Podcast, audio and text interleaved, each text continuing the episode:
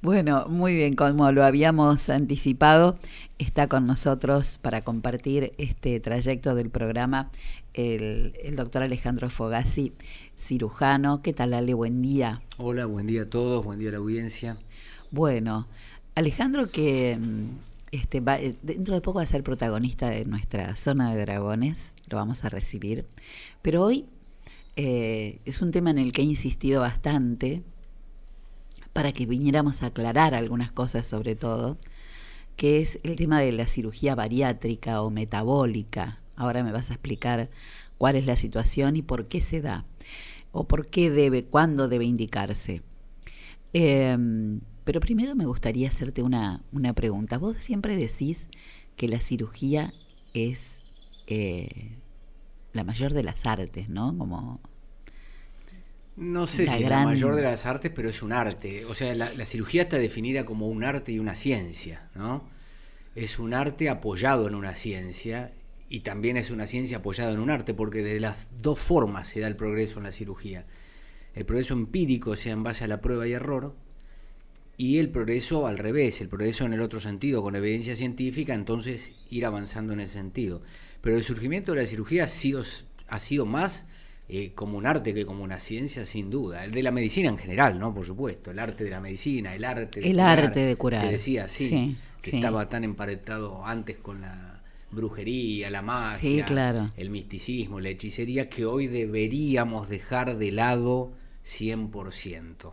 O sea, hay que basarse en el pensamiento crítico, en el pensamiento científico y en la evidencia científica. Dejar de lado las cosas que tengan que ver con lo místico y ahí incluyo algo que también es probable que no le guste a la gente escuchar, que se llama religión.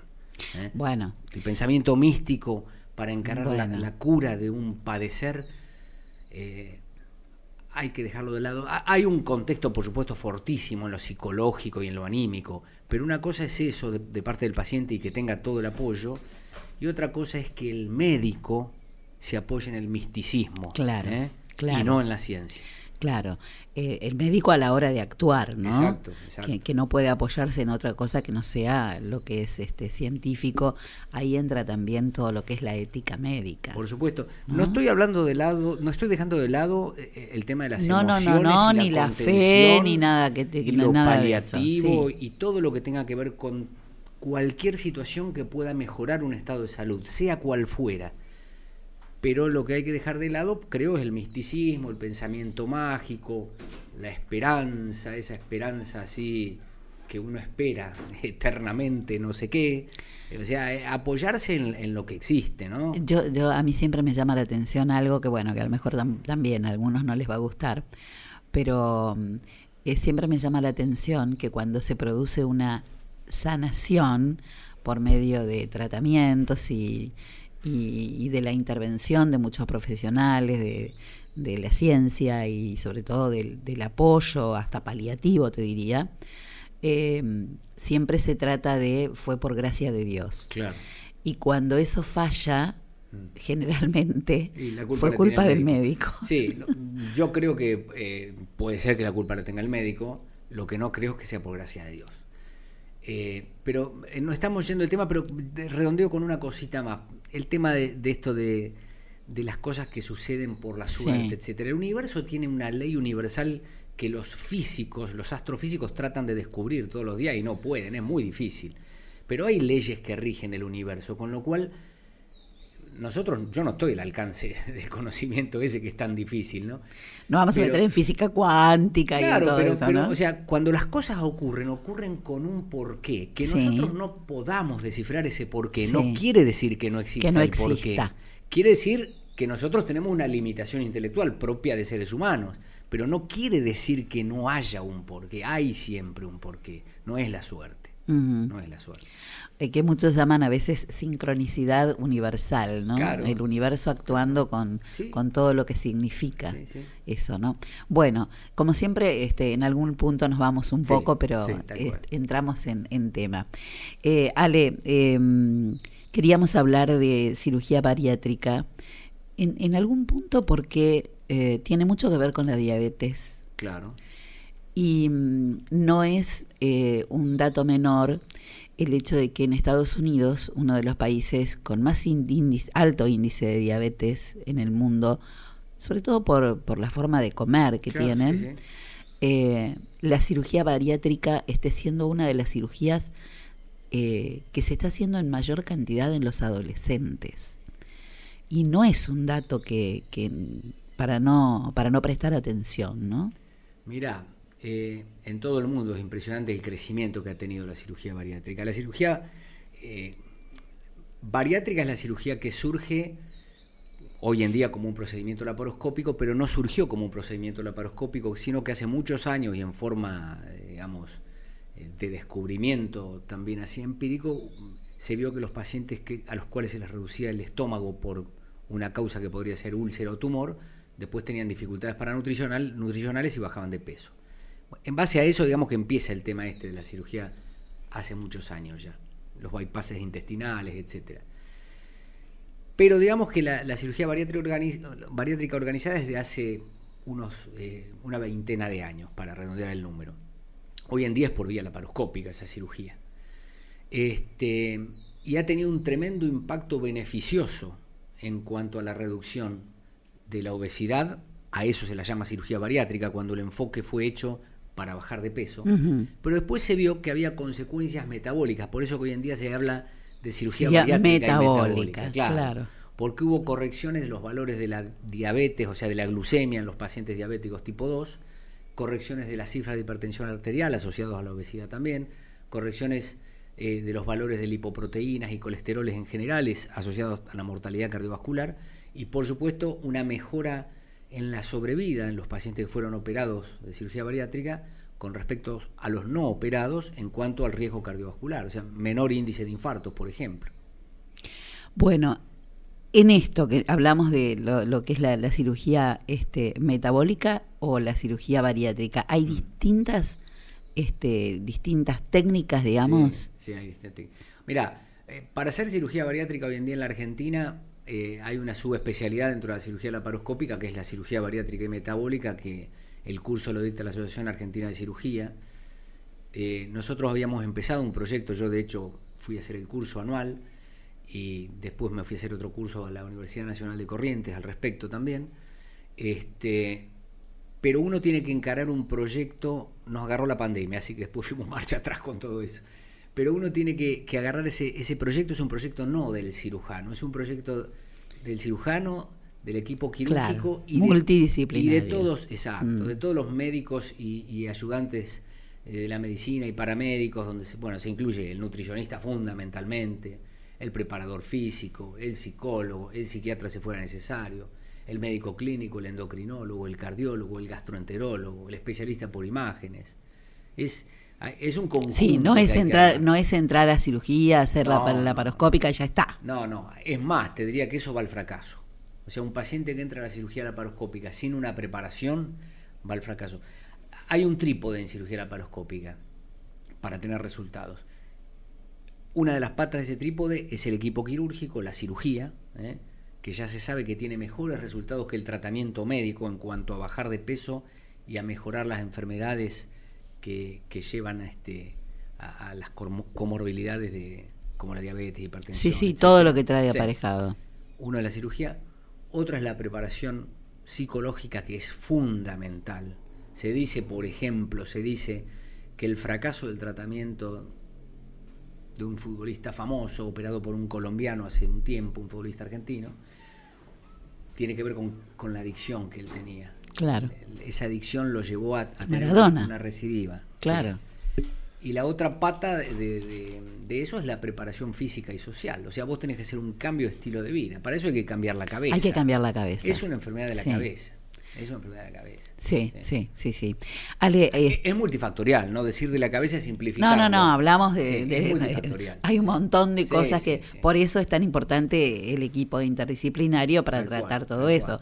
Sobre todo porque todo lo que... Cuando hablamos de, de una enfermedad o de un síndrome metabólico, estamos hablando de montones de causas que, que, generan un montón de síntomas y, enfermedades aparejadas. ¿no? Mira, con respecto a, esto de la diabetes, por ejemplo, o, las enfermedades metabólicas en general, ya se sabe que el comienzo de esto es prenatal prácticamente. O sea, un niño que va, va a nacer en un vientre de una madre obesa o con sobrepeso en el embarazo o con diabetes gestacional, o sea, diabetes durante el embarazo, es muy probable que ese niño tenga una infancia con obesidad.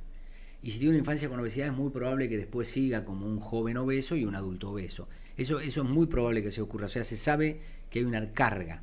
Por supuesto que también hay una carga genética, ¿no? Además de todo lo ambiental.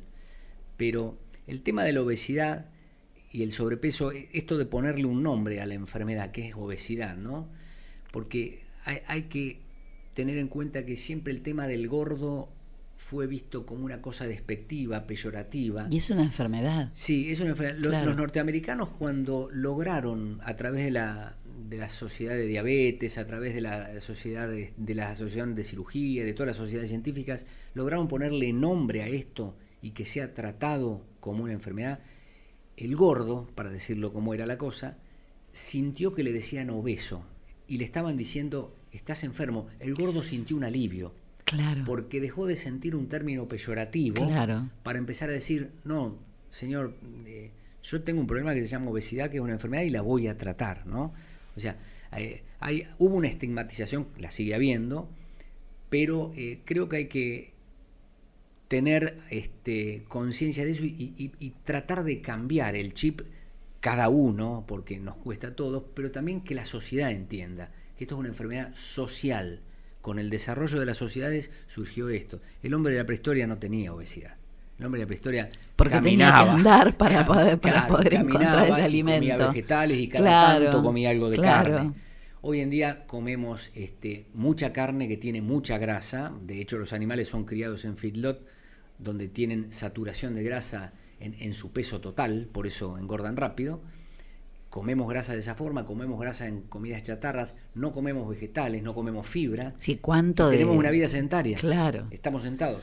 Claro, claro. Sí, y, y todas las, las, actividades de esta maquinita preciosa que... Claro, este, computadora y el eh, celular. El celular y la computadora en los que trabajamos en esto y nos pasamos horas y horas y horas sentados y nos destruye... Bueno, hay que ir también buscando un equilibrio. Eh, ¿Cuáles son, eh, qué, qué, cosas, a qué contraindicaciones tiene una, una bariátrica? Mira, sí, voy a retomar lo que vos me dijiste antes, antes, un segundito nomás. Es que vos me preguntaste de las técnicas. Ah, las técnicas, sí. Hay, una técnica, digamos que se llamaría la, la, que es el gold standard, ¿no? Que es la que, la técnica madre, que es el bypass gástrico en I Rux, que se llama. Esa técnica lo que hace es reducir el tamaño del estómago y a su vez bypassear el, contenido intestinal a través de justamente otra, una anastomosis por otro lado. Es medio técnico y complejo para explicar. Y después hay, pero esa es la, técnica madre, que es la que produce los mejores resultados metabólicos, además de disminuir de peso. Y después hay otra técnica que es muy común, que es la que se hace hoy en día y que seguramente la mayoría de la gente es a la que es sometida, que es la de manga gástrica o slip gástrico. Esa es técnicamente es más rápida y más sencilla, quizá. Eh, y es la más difundida hoy en día por su facilidad para, la confección. ¿no? Pero el, el, el, gol estándar es el, el bypass gástrico. Hay otras técnicas que no nos vamos a poner a hablar de eso.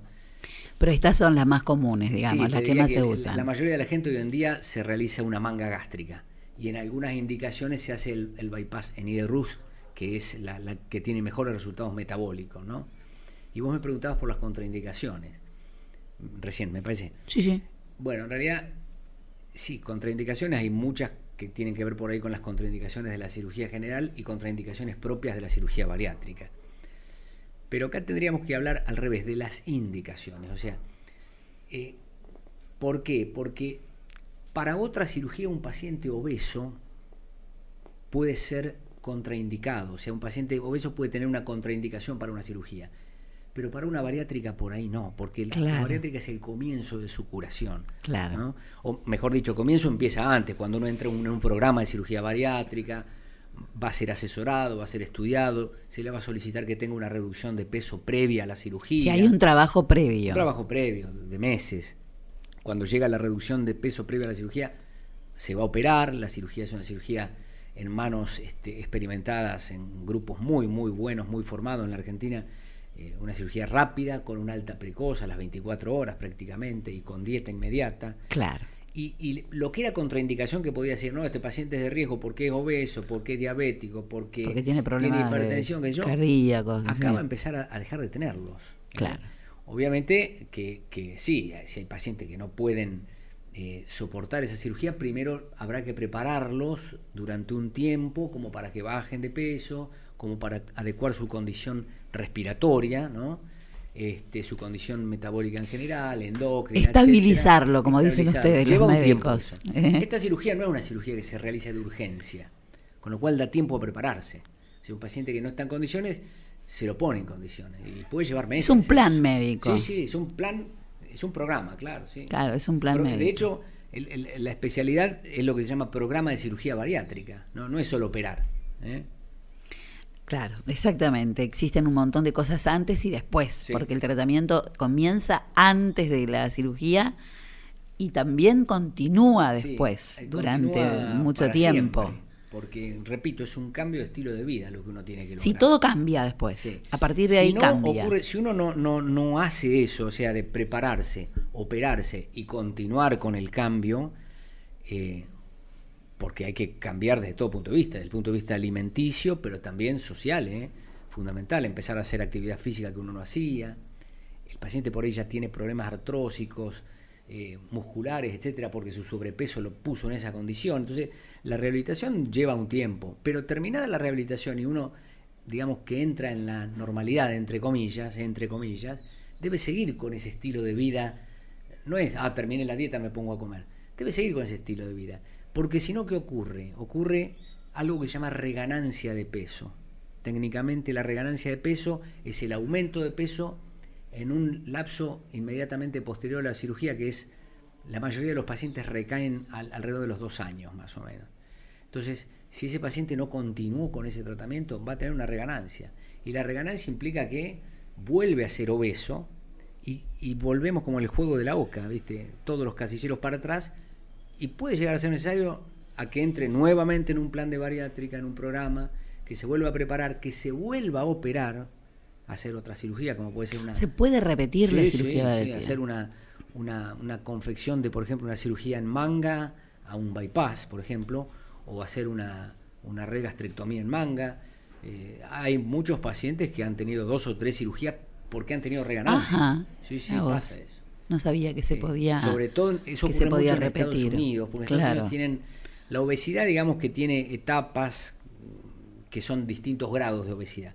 Pero hay una que en Estados Unidos hay mucho que son los que se llaman los superobesos, ¿no? Esos superobesos son pacientes con un quilaje altísimo. Además, los norteamericanos tienen una contextura física grande, ¿no? Esos pacientes tienen muchas veces mucha reganancia, entonces allá sobre todo es muy frecuente. Bueno, eh, Villegas está en condiciones de, ser un centro de, para, para, este tipo de cirugía. Podría estar en condiciones de ser un centro si se hace un equipo de cirugía bariátrica con todo lo que estábamos diciendo recién. Bueno, a despertar ese proyecto desde antes, que, estaba, antes de pandemia, ¿no? Nos habíamos asociado a un grupo de, que se llamaba Cirugía Bariátrica del Oeste, que eran gente de Chivilcoy, que vino a Villegas, estuvimos con ellos y bueno, la pandemia nos mandó marcha atrás y después tuvimos que remontar muchas cosas con la pandemia y eh, estamos en una situación todavía de, subir. Y después, bueno, la economía y la Argentina. hay tantas prioridades en la Argentina y en este pueblo que no es fácil cuando uno tiene que subir un escalón tan amplio, tan grande. Pero se podría llegar a hacer, se podría llegar a hacer. Este, creo que la única forma de salir de esa opresión, de la chatura, de la crisis, justamente es proponerse nuevas metas, ¿no? A, los jóvenes, sobre todo. eso es para la gente joven. ¿eh? yo no digo que sea viejo, pero la gente joven es la que tiene que tomar la bandera e ir para adelante. Y no solo hablo en cirugía ni en medicina, los jóvenes. Los jóvenes tienen que estudiar, estudiar y trabajar. estudiar, trabajar, es la base del progreso. Es todo. Vos cuando una persona la pones a estudiar y esa persona ve cosas que antes no veía, tiene posibilidad de progresar es como que le limpiaste los lentes y, mira, ah, hay un mundo, hay otros países. Hay algo más allá. y dejar de, estar en esta chatura que estamos, sí, sí. Que, que no es solamente comer y subsistir, la vida es otra cosa. La vida es otra cosa. Y para todo, ¿eh? para, el arte, para, para la, este, la, ciencia, para, para todo, absolutamente para todo. intelectual y anímico es fundamental. Es, es lo que va a regir nuestra existencia. es fundamental estar bien. Es fundamental estar bien. Por eso cuidarte, ¿no? Como dicen ustedes. Cuidarte y respirar, y respirar. Ale, em, te espero en la zona de dragones ¿eh? para hablar de todas las otras cosas que haces. Muy amables. Que son muchas. Gracias por la invitación. Gracias a vos. Chao.